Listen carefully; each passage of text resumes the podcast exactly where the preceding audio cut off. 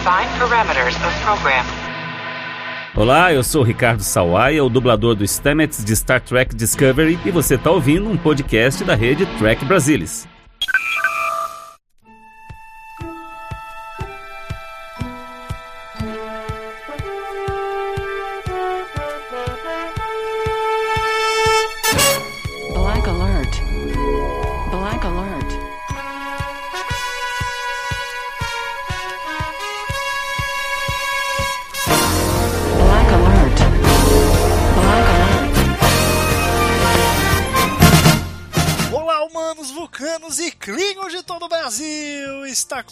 Mais um Black Alert, o seu podcast de jornada nas estrelas. Aqui quem fala, como sempre, é Gustavo Gobi e comigo, como sempre, também, Maína Maal. E aí, Maína, tudo bem com você?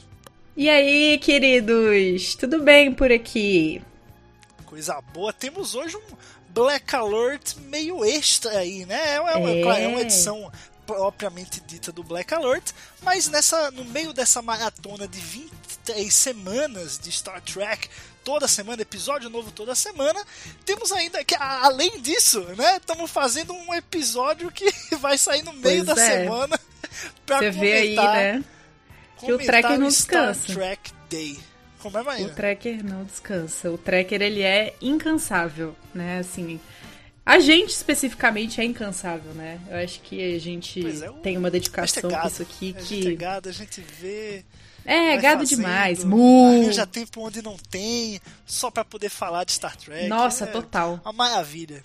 Pois é, mas hoje estamos aqui para uma ocasião especial, porque tivemos neste 8 de setembro o Star Trek Day, quando a franquia comemorou 54 anos, e o CBS All Access promoveu um evento virtual com oito painéis, oito painéis é, sobre as séries de Jornada nas Estrelas, né? A gente teve aí a série original, TNG, Picard, Lower Decks, Discovery, só não teve sessão 31 e Prod, né? O resto teve. Achei maravilhoso. O que, que você achou do evento em si, Marina? Perfeito, né? Assim, a gente sabe que fisicamente seria impossível reunir todo mundo. E eu acho que essa é uma daquelas coisas que só acontecem em circunstâncias assim. É, ter a oportunidade de juntar casts inteiros e, e fazer um evento desse tamanho sem precisar cobrar muito alto no cachê, porque não vai precisar pagar hotel e despesa e não sei o quê. Eu acho que, assim, acabou sendo uma oportunidade. É claro que o contexto é horrível, né, gente? Eu não tô aqui falando que, ai, nossa, que bom, né, que teve. Não, não tô falando isso. O que eu tô falando é que eles realmente utilizaram isso como uma oportunidade pra é, conseguir se conectar com os fãs de Star Trek mesmo à distância, né? E eu acho que funcionou super, assim. A gente fica ligado, né? A gente fica muito acompanhando muito. A gente já ficava, né? Na verdade, no Brasil, a gente tá acostumado a ver as novidades de longe, mas eu achei muito legal isso de poder assistir os painéis e estar ali integrada no, no, no evento. Não, e realmente ser meio que ao vivo, né? Não é ao vivo, é uma gravação, tudo editadinho e tal. Mas na Comic Con, né, que a gente também falou aqui no Black Alert, eles disponibilizaram um vídeo gigante, né? E aí a gente podia passar pro painel seguinte só pelo cursor ali do, do YouTube. Então você não precisava acompanhar ao vivo, né? No mesmo tempo que todo mundo. Você podia adiantar ali o cursor e ver as novidades antes do resto das pessoas. Não tinha muita graça, né? Dessa vez não. Dessa vez eles fizeram da maneira certa. Foi um live stream de uma vez só. Um painel depois do outro. E aí realmente foi legal porque todo mundo recebeu as novidades junto, né? Comentou junto, reagiu junto. E estamos aqui hoje nesse Black Alert para comentar justamente as novidades do Star Trek Day 2020, né? Aqui a gente, quando foi bolar a pauta, né, Marina? A gente elencou dois grandes destaques, né? E a gente, e claro, tem uns, uns pormenores aí que a gente gostaria de comentar, coisas de painéis, basicamente é, de séries mais antigas, que não tem novidade para anunciar, é mais um bate-papo entre os produtores, entre os atores, mas que vale a pena também dar uma pinçada numa coisa ou outra. Então, antes da gente passar para os detalhes, né, que, claro, é o trailer da terceira temporada de Discovery, e o anúncio do que em Lower Decks, né? Mas vamos chegar nele já já para comentar. Vamos primeiro passar pelos pormenores. E daí eu queria destacar, né, já pegando aí o gancho, o painel de é Strange New Worlds. A gente sabe que a série só deve estrear por volta de 2022, né? A gente não teve nenhum grande anúncio nesse painel, mas eu achei ele, assim, eu, vocês sabem, né? Quem ouve o Black Alert sabe que eu sou gado do, do Capitão Pike, né? E acho que esse trio vai ser sensacional. Pike número 1, um, Spock. Mas o, o que me chamou mais atenção foi, a primeira coisa, é, como a série nasceu, basicamente, né? Como o Akiva Goldsman foi o cara que realmente abraçou esse projeto, viu é, é, é, é, o espírito desse projeto lá no começo, o potencial que esse projeto tinha lá no começo e, e digamos assim, militou por esse projeto desde o começo, né? Lá na primeira temporada de, de Discovery. E, bom, o projeto nascer, acho que a gente, depois desse painel, ficou bem claro que a gente deve ao Akiva Goldsman, né? É um cara que, que tá aí na produção, já teve em Discovery, é, em Picard, vai estar tá agora comandando, né, como showrunner mesmo de Strange New Worlds e foi muito legal porque eles é, puderam falar muito do passado dos personagens, é, expectativa um pouco dos atores para a série e também rolou um momento assim bem emotivo assim do, do próprio papel que Star Trek teve né, na vida de cada um e como eles galgaram a ideia dessa série até esse momento de que a série vai acontecer, né? Então é, é, é bem, bem interessante isso. Marina, o que, é que você achou? É, eu acho que assim Sabe quando você fala para uma criança: Ah, olha, é, eu tive uma ideia aqui, que tal você fazer tal coisa? E aí a criança termina a coisa que você sugeriu, ela faz, aí ela fala: Eu já tinha tido essa ideia muito antes, a ideia foi minha. eu acho que foi isso que rolou, assim, com, com o Kurtzman. Ai, não sei o quê, porque eu já tinha tido a ideia. Não tinha nada, tinha nada. Tinha. Ele viu a gente pedindo e resolveu fazer, com certeza. Não, eu, eu não tenho dúvida alguma em relação a isso. Até porque, gente, não faria nenhum sentido ele já ter pensado nesse, nesse, nessa proposta de série. Primeiro porque ele não sabia como que ia funcionar a dinâmica do Anson Mount com o Ethan Peck, com a Rebecca Romaine em tela. É, além disso, tinha outras séries que não estavam nem começando a ser produzidas e já estavam sendo anunciadas, como por exemplo a série da Sessão 31. A gente já sabe que vai ter a mó tempão e que eu saiba só vai lançar o que? Ano que vem? Final desse ano? Ah, acho que acho que mais para longe ainda. Mais para longe, né? No material de divulgação, é, Strange New Worlds vai estar antes. Eu acho que isso é pois fato. É. Então acho que então, a sessão 31 deve vir ou 2022 ou 2023 só. Pois é, e aí, assim, para mim não faz sentido, sabe? Ele ter guardado isso aí. E faz, não faz muito sentido porque é uma coisa muito boa para não ter sido vazada, entendeu? Aí, né, a gente fica desconfiada. E eu realmente desconfiei, assim, eu acho que não. Ele não teve a ideia, não, ele só tá falando que a ideia foi dele para pagar despertão. Mas eu tô muito ansiosa pra série. Eu acho que. E o painel só deixa a gente mais ansioso, né? A gente vê que tá todo mundo ali envolvido na produção, é, você vê as pessoas comentando sobre, né, como que tá sendo o, o, o, o processo de produção, enfim. E, sei lá, me dá uma vontade de olhar, assim, meio que puxar a cortina e ver o que, tá acontecendo atrás. Porque realmente eu acho que vai ser uma das. Assim, eu prevejo que vai, vai ser uma das minhas séries favoritas. Assim como o Gustavo gosta muito do pai, que eu também gosto muito da Una, gosto muito da proposta que ela traz, né? E que foi infelizmente abandonada é, na série original. E agora eles vão reviver essa personagem com outra cara, com outro espírito. E não sei, eu tô muito feliz com isso.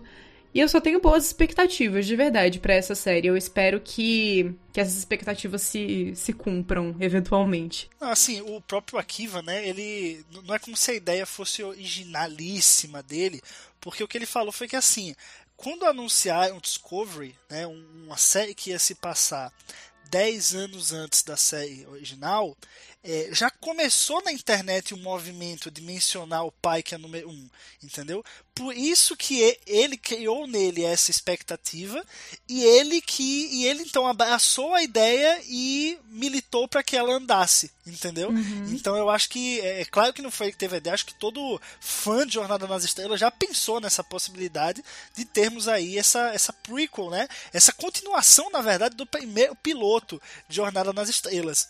É, mas o cara que botou a ideia debaixo do braço e andou com ela foi o Akiva Goldsman. Eu acho que, que vale, assim. Ele não é o espertão, mas é, carregou nas costas aí esse, esse princípio até o momento.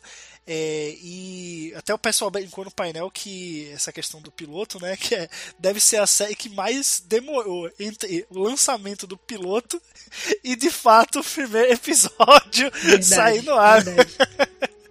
Então, é, bom, enfim, Strange New Worlds realmente, não, como eu falei, não tivemos grandes revelações, mas eu acho que, poxa, tá todo mundo esperançoso por essa série, né? É um formato que agrada gregos e troianos, eu imagino.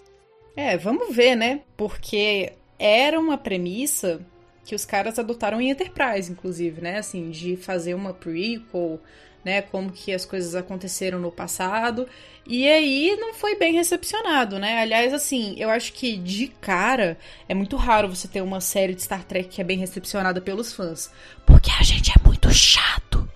E aí, e aí eu acho que isso acaba prejudicando, talvez, o, o- o- um pouco a percepção que a gente tem da série, né? A gente já vai com essa coisa de, ah, mas será? Não sei o quê, porque em Enterprise fizeram cagada, em tal outra série também fizeram cagada, e aí você fica naquela, né? Mas assim, a gente, eu reconheço que Enterprise tem o seu valor, e eu espero que essa série, ela, além de ultrapassar é, a qualidade, é, o valor de produção de Enterprise, eu espero que ela cumpra realmente a, a, a, a proposta e mostre a que veio. Né? Assim, além de, de ser uma mera. Ok, pelo menos vocês fizeram o trabalho de vocês, sabe? Não fizeram mais que obrigação. Eu não quero que seja só isso. Eu quero que tenha muito mais e eu espero muito, muito, muito mesmo dessa série. Talvez eu vá ser decepcionada, talvez, gente. Mas vamos lá, forças ao ícone. Oh, Pois é, mas é, eu acho legal que a cada pouco que a gente vai tendo sobre essa série, né? Foi o caso nesse Star Trek Day, é, cada vez mais, cada pequenos, pequenas revelações que eles vão dando ali, né? Vai atiçando um pouco mais e vai caminhando na direção que a gente espera. Então eu acho que é só continuar nesse, nesse ritmo que vai dar tudo certo. Mas enfim, Marina, vamos ent- entrar no que o povo quer saber, né? Do que o povo quer ouvir falar. Porque, na, na verdade, vamos, vamos entrar para a segunda coisa mais importante. Vamos deixar o melhor pro Bora. final, né? É Tá importante isso. Vamos falar agora mais do painel de Lower Decks. Marina, Marina, tivemos um novo trailer, né? Aí ainda da primeira temporada, mas que o final revela a aparição de ninguém mais, ninguém menos do que que Marina em Lower Decks, né? O, o Sim. trailer tem tem 5 segundos do que ali, mas pô, ele vai estar na série, velho. O que, que, que você achou disso? Qual foi sua sua reação? Primeira reação? Cara, eu dei um grito quando eu vi, assim. Dei um gritão. Eu tô, véi. Porque, assim, o que é um dos meus personagens favoritos, gente. É, assim. Não tem comparação, sabe? Com outros vilões do cânone, com outros. Outros personagens, entre aspas, secundários. Ele é, assim, um dos meus favoritos. Eu acho que ele é super bem construído. E, gente, o John DeLancey é um anjo na Terra. Ele é muito maravilhoso. É um puta de um ator. E eu tô muito, muito, muito, muito, muito ansiosa pra ver o que, que eles vão aprontar nesse episódio de Lower Decks. Tudo bem, é só uma pontinha? É só uma pontinha. Tem que ficar com os olhos abertos, né? Ali atento, procurando como que vai ser? Tem. Mas, pelo menos, é, a gente vai ter aí essa participação. E eles também falaram de outras participações, né? Que vão, que vão rolar. É, se eu não me engano, o ator que fez o, o presidente da federação em Undiscovered Country, ou em outro filme que eu não lembro qual era, é, também vai dublar um personagem. E eles. O, o- eu acho que foi uma tecla que o Mike McMahon bateu nesse, nesse painel foi que realmente ele queria trazer de volta elementos e, e pessoas né, que já fizeram parte de Star Trek de alguma forma é, para participar desse projeto, né, para integrar Lower Decks à memória de Star Trek. E não no, somente nos papéis que elas fizeram, né, como o, o que, mas também como papéis. É, é, no, no, em papéis que elas são perfeitas para fazer, como ele achou que era o caso desse cara que fez o presidente da federação em um dos filmes. É... E assim, não podia concordar mais. Eu acho que fanservice, gente, fanservice nunca é demais, entendeu? Você podendo dar ali uma alegria pro fã, porque assim, eu acho, eu, eu, acho que o Mike McMahon, ele tá sendo caridoso, ele tá sendo solidário com a gente. Que, por exemplo, a gente é brasileiro, sabe? A gente sofre diariamente. A gente precisa ter um momentinho de alegria. Entendeu? A gente precisa de, um, de um, uma coisinha ali para ficar feliz. E aí o Mike McMahon tá dando isso pra gente com Lower e eu estou muito feliz. E eu também sou muito apaixonada no Jack Quaid, que inclusive está fazendo um trabalho sensacional na segunda temporada de The Boys na Amazon Prime. Se vocês quiserem assistir, recomendo muito. Não estou sendo patrocinada para dizer isso, mas fica aí a recomendação. Se quiserem me patrocinar também, eu deixo. Bom lembrar também que não tem muito tempo que a gente fez um Black Alert falando só sobre o que, né? Foi o Black Alert Sim. 49, se eu não me engano, onde Verdade. a gente fez o perfil, né, do do que e a gente achando que, pô, ele nunca mais ia aparecer, né? Já tinha dado as caras na nova geração, em Deep Space Nine, em Voyager, mas por que não mais uma vez, não é mesmo? Eu gostei bastante dessa, dessa novidade. Acho que assim, se é para ter um personagem ali clássico, digamos assim, ele é uma boa escolha para essa primeira temporada, sabe? Pra gente não ficar muito ancorado nisso de personagens clássicos, né? Pra gente deixar os personagens se desenvolverem. E eu acho que o que ele casa muito bem com a proposta da série, né? Ele tem uma pegada cômica. Como ele é um deus, ele é onipotente, onipresente, onisciente, é, eles podem aproveitar o que para, enfim, fazer humor, né? Para fazer piada. Pra, acho que o, o que vai entrar em Lower Decks como um instrumento para que talvez o, o, próprio roteiro do episódio ele caminhe, entendeu? Ele não vai ser um simples fanservice, né? Vai ser um negócio que vai ajudar a história a ser contada, eu imagino, se não for muito curta a, a aparição mesmo que for, eu acho que também vai ter o teor cômico, porque ele já tem, já traz isso desde as primeiras aparições dele.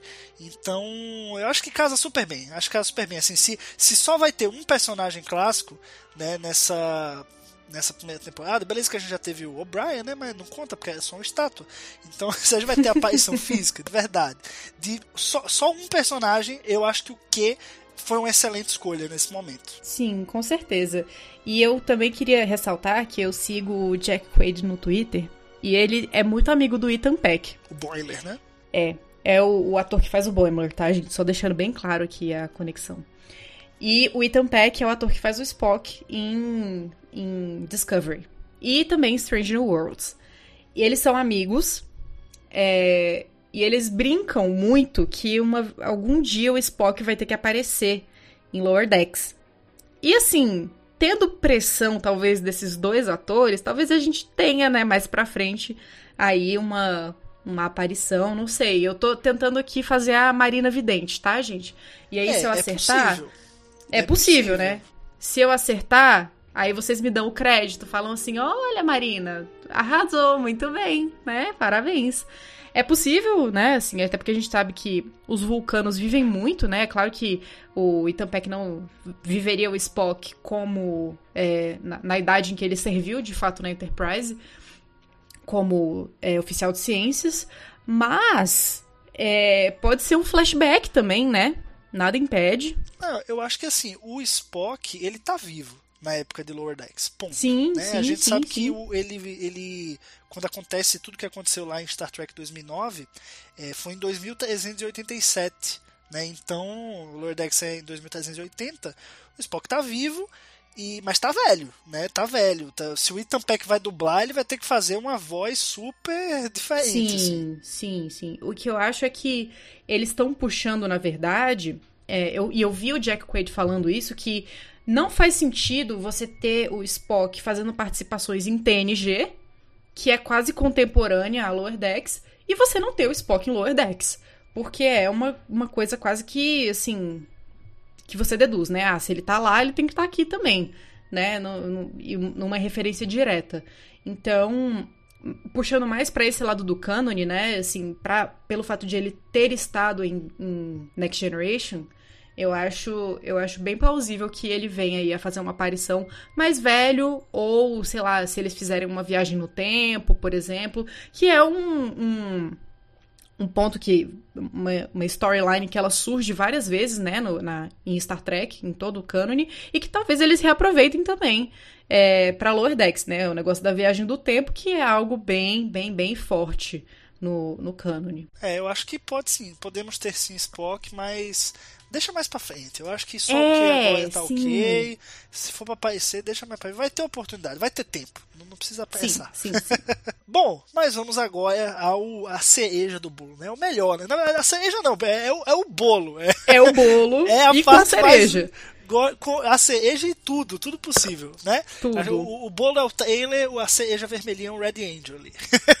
Vamos falar do trailer, novíssimo trailer da terceira temporada de Star Trek Discovery, que antes, na verdade, de mergulhar no trailer, a série tem logo nova, Marina. Até mudou a identidade visual da série também. Eu achei super, super clean, super como, né? Um, um quase designer. Eu sou ou não. Quem faz as artes do Black Alert sou eu. Então eu me considero meio designer aí. Mas eu gostei, achei bonito, achei bacana. É uma coisa mais clean, mais, né? Uma fonte mais fina e tal. Enfim, é, esses papos aí. Vamos, vamos pular, vamos pular pro, pro trailer logo então. O que você achou, Marina, desse trailer de Discovery?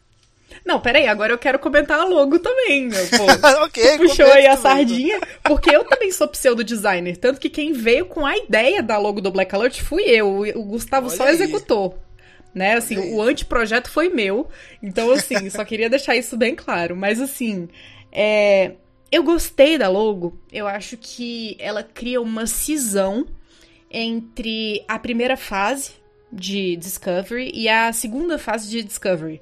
E eu não, eu, eu não acho que seja é, alguma coisa como, como foi o rebranding de Enterprise na terceira temporada, por exemplo. Que Enterprise, não sei se vocês sabem, mas a, a série foi lançada somente como Enterprise porque os showrunners achavam que você colocar Star Trek era redundante no nome. É, e aí, com o fracasso iminente da série, eles resolveram integrar o nome Star Trek Enterprise. E hoje em dia ela já é anunciada como Star Trek Enterprise é, é, no, na Netflix e em todos as, as, os meios de divulgação, né? Já se referem à série dessa forma. Então, é, eu não acho que foi isso que rolou. Eu acho que eles realmente estão querendo é, marcar uma nova era. Olha, agora a Discovery tá não sei quantos mil anos no futuro e vocês vão ter uma experiência completamente diferente do que vocês já tiveram. Claro que com os mesmos personagens, que têm os mesmos caráteres, que têm experiências que os formaram, e eles vão é, se guiando por essas experiências, mas vai ter uma, uma atmosfera diferente. Eu acho que já na logo é possível perceber isso. E aí, indo pro trailer de fato, isso é ainda mais visível, né? Porque a Michael cai lá no futuro, e aí ela fica desesperada, perguntando: ai meu Deus, tem mais alguém aqui? E aí a, o Red Angel identifica, né? O, o, computador identifica que realmente tem mais pessoas ali. Ela dá um gritão, tipo, de felicidade, porque, assim, né? Coitada, gente. Já pensou? Você tá isolada, é, exilada quase, né? 900 anos no futuro e não tem ninguém. Então, assim. E também vai ter o quê? Uns interessezinhos amorosos, vai ter um é negocinho verdade. aqui e ali. Quem é Tyler na fila do pão? Uns beijinhos né? que a gente já vê, né? Então, assim, já estou interessadíssima para ver o que, que vai vir aí com essa nova fase de Discovery. Mas, ó, Maína, só falando, se você foi falar do logo, empolgou, eu vou empolgar também, vou complementar o que você falou. Eu acho que não, não é nem. A, a gente vai, vai ver o black design aqui, né? É, agora pronto. Mas eu acho que não só marca é, essa questão da, da, de uma nova era para série, né? temporalmente, mais, enfim, estética e tudo, mas também tem outro motivo. Se a gente pegar as artes de divulgação da série até então, da primeira e da segunda temporada, a gente vai ver um, é, o nome Star Trek ele tá maior que o nome Discovery na logo, tá? E outra coisa, o nome e, e esses dois nomes, Star Trek Discovery, eles estão eles estão na mesma fonte, que é uma fonte diferente da logo original de Star Trek que é o logo lá da, da série original. Essa logo da série original, que é só Star Trek, né, está sendo utilizada é, em Picard, né, você vê Star Trek ali pequeno e Picard maior. Em Lower Decks também você vê Star Trek ali pequeno na fonte original e o nome Lower Decks maior. Então, para unificar e para consolidar a logo de Star Trek como sendo aquela logo da série clássica, eles daí trocaram, né? Em vez de ter aquela fonte que tem uma pegada até meio meio Klingon, né? Uma, uma coisa meio metálica, é, eles decidiram fazer, não, vamos colocar a logo que a gente quer usar para padronizar, né? Para a galera bater o olho, saber o que é, ou falar de Star Trek, saber que aquela é a logo.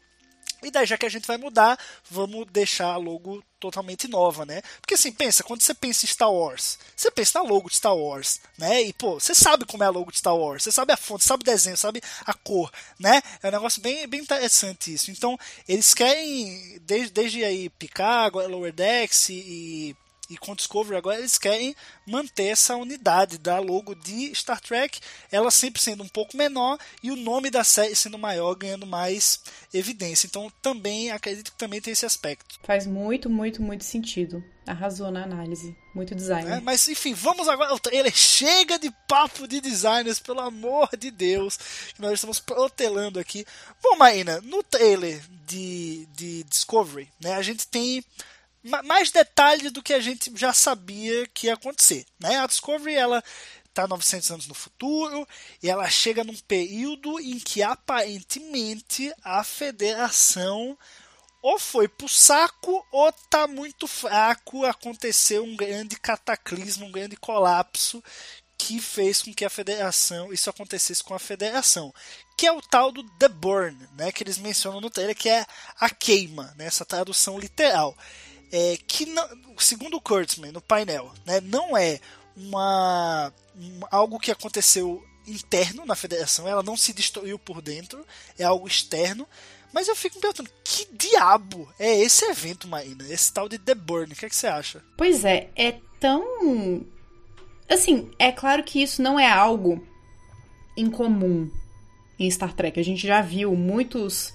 É, muitas plot lines, né, muitos, muitas histórias com a premissa assim, ah, esse mundo vai ser destruído por causa de uma supernova. E aí a gente tem que resgatar todo mundo. Inclusive, é, é a história base pro, é, pra Ira de Khan, né? Que tem um cataclisma no, no planeta. E toda a vida do planeta morre e eles ficam lá sobrevivendo de rações e tentando é, melhorar a qualidade de vida como for possível, mas é quase que impossível, né? E aí eles retomam, eu acho, um pouco dessa, dessa coisa trágica, né? Da, de um evento que você não pode controlar, que está totalmente fora do seu alcance. E eles expandem é, isso para o nível da federação, né? O que, o que muito me intriga, porque os planetas que fazem parte da federação, eles estão é, nesse ponto, né, a, esse, a essa época aí, já deve ter muito planeta ao, ao redor de toda a, a, galáxia, em vários quadrantes diferentes.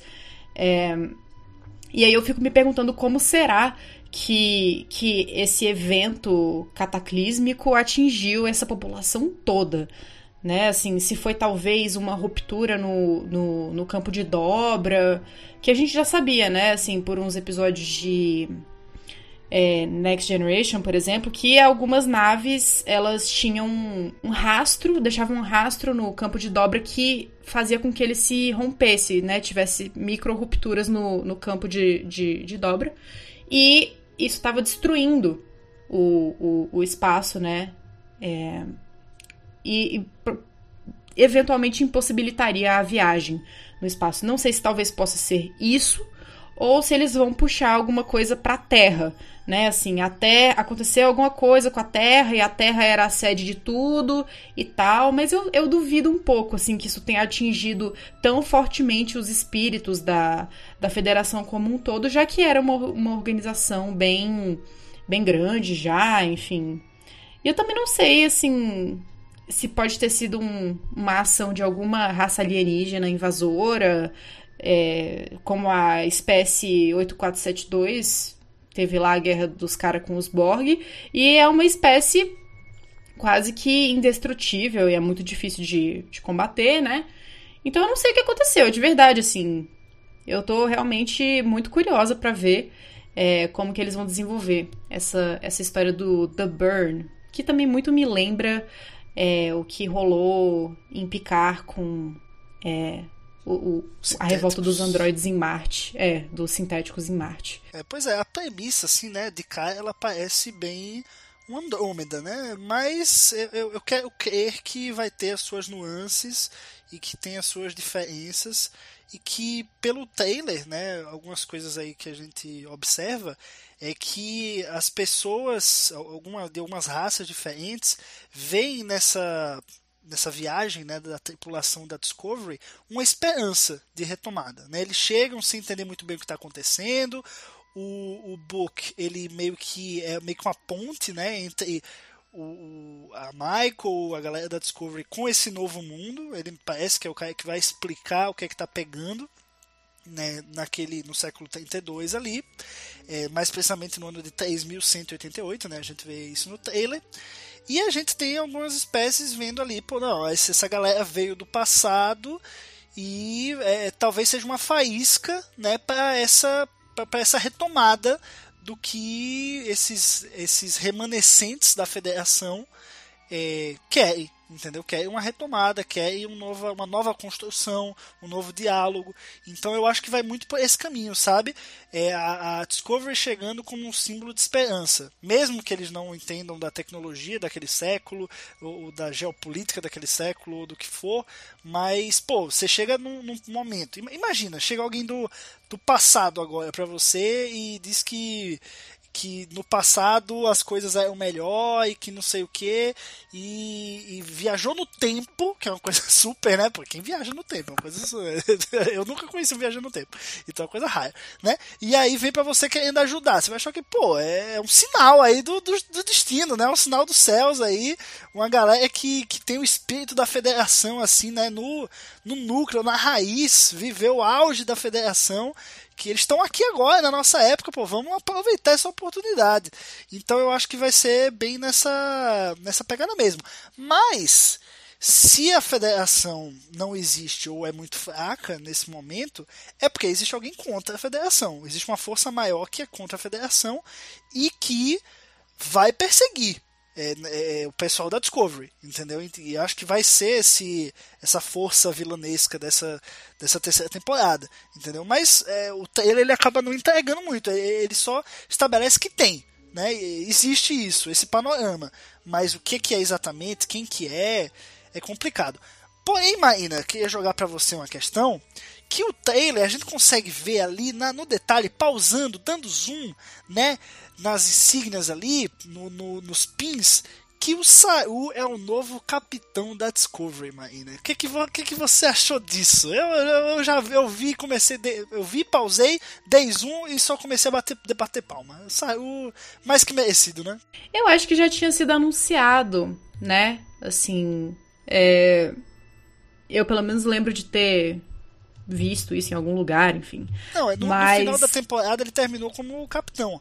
Mas assim, é, é, é uma, como é uma nova insígnia, né? É, o Delta é diferente ali e tal. Então é, é, um momento mais pra frente na temporada. Então você vê que ele Verdade. não fica é, como capitão só momentaneamente. Ele realmente se estabelece na temporada, pelo que a gente pode sim, supor. Sim, sim. Não, eu fico muito feliz, né? Porque a gente, a gente sabe muito bem a, a capacidade do Saru pro comando, né? A gente. É um personagem que eu gosto pra caramba, aliás. Eu acho que não há personagem como ele em toda a franquia. Né? Você pode tentar tecer comparações com os mais diversos personagens, as mais diversas séries, você não vai achar um que seja paradigma é, ou que tenha servido de exemplo para fazer o Saru, porque eu acho que ele é um personagem muito único na franquia. E eu gosto muito, muito, muito dele e de como o arco dele tá progredindo. Ele foi muito importante na primeira temporada, ele foi muito importante na segunda temporada, e para essa terceira temporada eu acho que a importância dele só vai aumentar e a maturidade dele para lidar com os problemas. Então, eu tô bem ansiosa para ver. É... Aliás, gente, eu sou ansiosa, eu vou estar ansiosa para ver tudo, entendeu? E eu realmente quero muito ver o Saru no comando. Eu acho que é...